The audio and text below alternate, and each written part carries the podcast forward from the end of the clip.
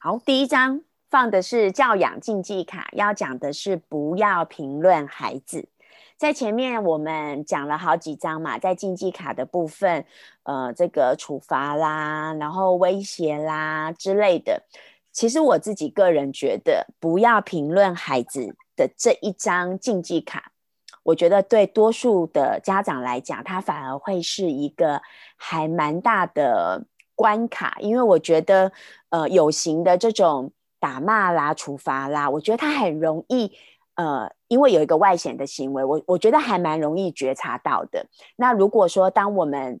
下定决心定了一个教养的目标，我们决定不要再使用这些方法，我觉得因为容易觉察，所以他也会容易去执行。但我觉得评论这一件事情，我我觉得对我来讲，就是评论它比较是我们内心当中的那种。声音有没有？就是有时候他不见得会被我们说出来，所以以前常常也有很多伙伴会觉得说：“老师，我我已经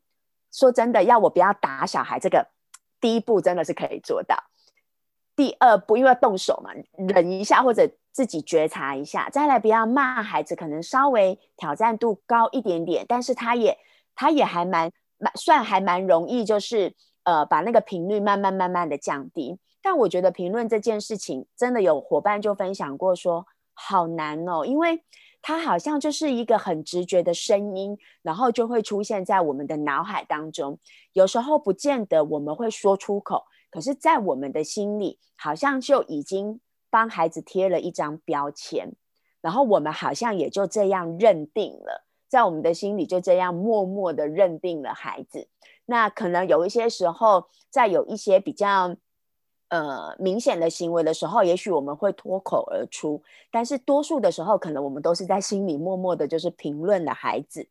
那所以我觉得不评论的确是一件还蛮困难的事情。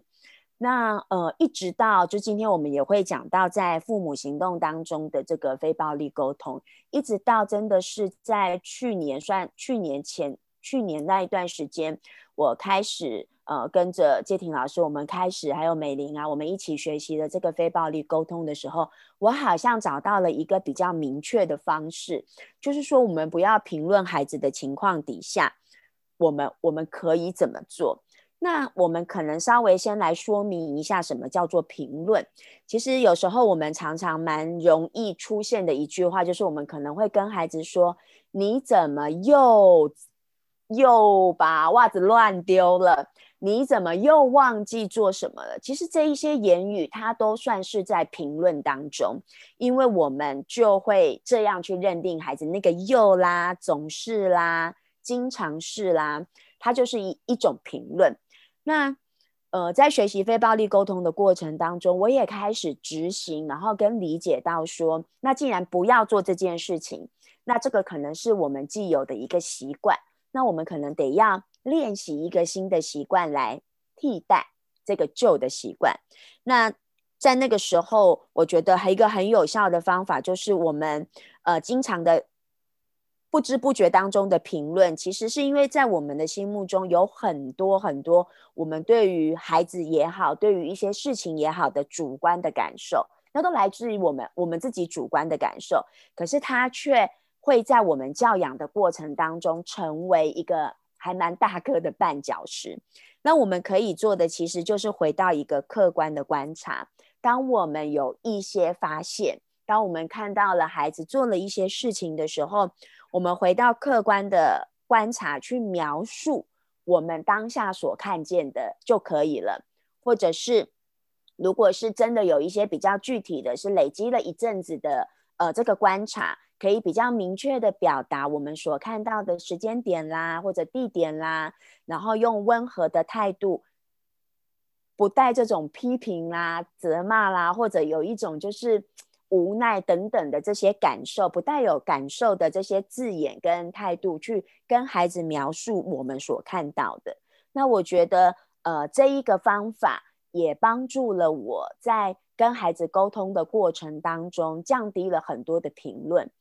那没有了评论之后，我觉得透过呃客观的观察，我也比较容易去放下对孩子一些不适当的期待。我觉得很多时候我们会贴上那个标签，也是来自于我们的期待好像落空了。但嗯，我觉得在教养的过程当中，我觉得身为父母的我们一定会期待孩子是呃往一个正向的方向发展的。我们不会有人去希望孩子说啊，就是年轻人常讲常讲的我就烂，我们不会希望孩子就烂。但也因为有这个期待，其实期待也很重要。但有时候不适当的期待，我们很容易。孩子没做到嘛，那我们就会落空。那落空的情况底下，我们就会很容易贴上那一个评论的标签。那这个评论的标签，除了孩子会感到挫折，慢慢的孩子可能也会有一种防卫的姿态。所以我就会发现到说，在沟通上面跟相处上面就会很困难，因为孩子只要一看到我，他就会想到妈妈又要来说些什么，然后妈妈又要来。呃，虽然妈妈没有骂我，也没有打我，但是那个话语就好像，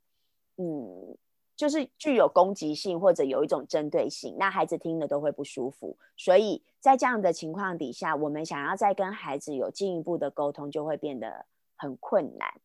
对，这是我自己在嗯，不要评论孩子这一张呃教养竞技卡牌执行的过程当中，我自己的一些感受。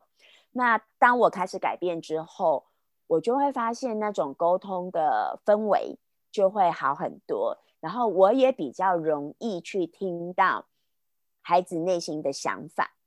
因为很多时候只要评论一出来，孩子就会防卫嘛，就是我们常常在讲的，从大脑的脑神经科学来看，它就是一个战一个逃。当他觉得我们要跟他战的时候，多数的孩子他可能就会选择就不讲了。然后就不说了。那那这样子，其实对于我们教养的这一个过程当中，它并没有帮助。这样子，嗯，那看看美玲老师这边有没有呃，在呃，比如说，比如说比较小的小孩啊，亲子团可能也有一些经验，或者美玲老师自己本身有一些经验，可以跟大家做一下分享。嗯，好，我刚刚听到文玲说那个。内在的声音真的，我有笑出来，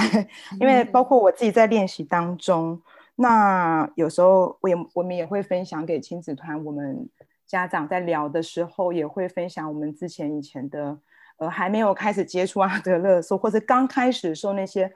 冲撞或碰撞期或黑暗期都是会有的，因为练习是真的蛮卡的，那那个内在声音就。我们刚开始练习的时候，我也有过，然后家长也会，亲子团的家长也会跟我分享说，我有在练习耶，就是有时候我有忍住，我没有说，可是呢，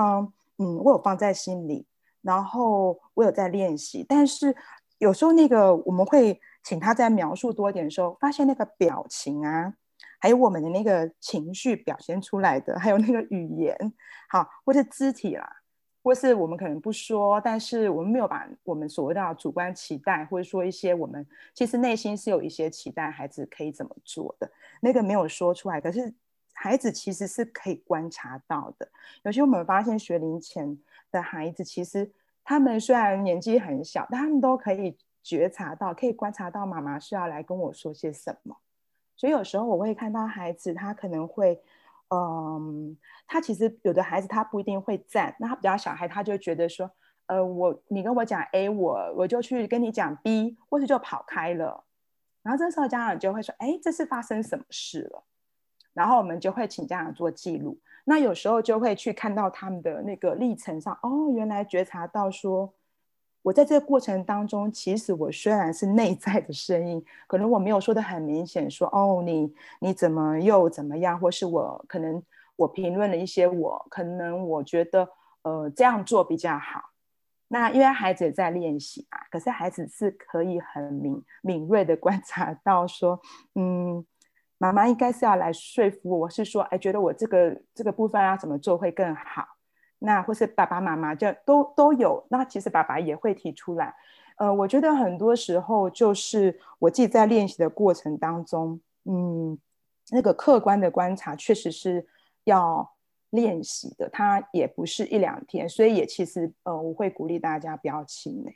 有时候我们就是说出去了，那孩子其实也会回馈给我们，他其实也会有一些反应，那会帮助我们去觉察说。呃，我刚刚那一段跟他的互动过程中，是不是有一些什么状况？那我觉得这个家庭记录，或者是我们在对谈的时候，亲思对谈，我觉得是一个非常好的机会的一个觉察。所以呢，嗯，在那个描述当中，我觉得不管是你观察到什么，然后跟你自己心中所期待的，我觉得我们大人都会有期待。那呃，很多时候在练习这个放下这个期待的过程当中，其实我觉得是。一边跟孩子练习，然后一边跟孩子要对话，尤其是呃，很多家长会问我说：“哎，那那么小的小孩怎么对话？”可是我是觉得他们是可以从聆听开始的，然后用引导，就是说呃，可能就是有一些选项，或是有一些观察，可以去确认孩子其实是很愿意去用他的方式来表达，对。然后我觉得刚刚文玲有讲到，就是说文玲老师有说到说那种嗯挫折，那我也有看到亲子团的孩子会有一种嗯在对于父母信任关系的这个部分，他会觉得自己做的事情可能不被信任，所以他在有很多尝试新事物的时候，他可能会停下来，或者是他会记记到前面的经验，他会有一种挫折感。他会怕他做不好，可能不如父母的期待。因为学龄前的孩子其实很重视父母的感受，然后他很希望父母不会因为他做了什么，然后父母的期待不同的时候，会有一点嗯不爱他了，或者是呃爱少了。所以我们会去跟孩子做这个确认，就是说，哎，你要怎么做，或是听听看他的想法。那也会让孩子说，哎，嗯，试试看。或者是有一些自然结果的发生，我觉得这都是不错的练习。嗯，我分享到这里。嗯，谢谢美玲的分享。其实呃，不是呃，除了学龄前的孩子，我觉得在青少年的时候，往往很多时候我们跟青少年在沟通上面啊，那个一讲话就卡关，其实跟这个评论有很大的关系。对，那很多时候伙伴也会问到说，可是。我有时候我就看孩子做的这些事情，那我明明知道有更好的方法，那难道呃我不要我不能够给我的孩子一些建议吗？然后一些让他少少走一点冤枉路或者少跌几跤的建议给孩子吗？我觉得不是说不是说不能给建议，也不是说我们我们要。狠心让孩子去去跌倒，我觉得还是要回到我们亲子之间的一个关系。如果我们跟孩子之间的关系，他是很健康的、很平等的，孩子也能够理解到我们对他的尊重。其实你跟孩子说些什么，甚至于有一些时候，我们常讲的就是从后面 踢孩子一脚，让他去去去承担一点，或者是去面对一点一点什么事情。我觉得。对孩子来讲，他都能够，也许当下觉得不舒服，但是事后他透过他自己的尝试之后，他都还是能够感受到一个成就感，或者他自己的一个蜕变。那我觉得还是回到我们身为父母或者身为大人的我们，我们的起心动念是什么？就是我觉得评论它很容易落入一个是非对错，就是非黑即白。可能我们心里面已经有觉得什么叫做好的标准，什么叫做不好的标准。那往往我们会想要给孩子建议的时候，就是他落在我们的不好标准区，或者落在我们这个认为他做错了、他没有做对的这个区域。那我觉得是这个心态，孩子他可以感觉得到，不管是多小的孩子，你说学龄前的孩子、国小阶段的孩子、青少年阶段的孩子，他们都是可以透过我们的各种语言或非语言，他所去感受到的。所以我觉得还是回到我们的出发点，身为父母的我们。我们是不是真的打从心里就是评论的孩子他不够好，他应该要更好？如果这个东西还在我们的心里面，其实我们用什么方法，孩子都会感受到。就算我们用非暴力沟通的方式，就算我们说了我们客观的观察，但是只要我们的那个心，我们的那个心态没有去做一些调整，那我觉得在很多方法的使用上面，它都会落入一种就是。效果老老师，你讲的效果这么好，可是我们用起来怎么会卡卡的？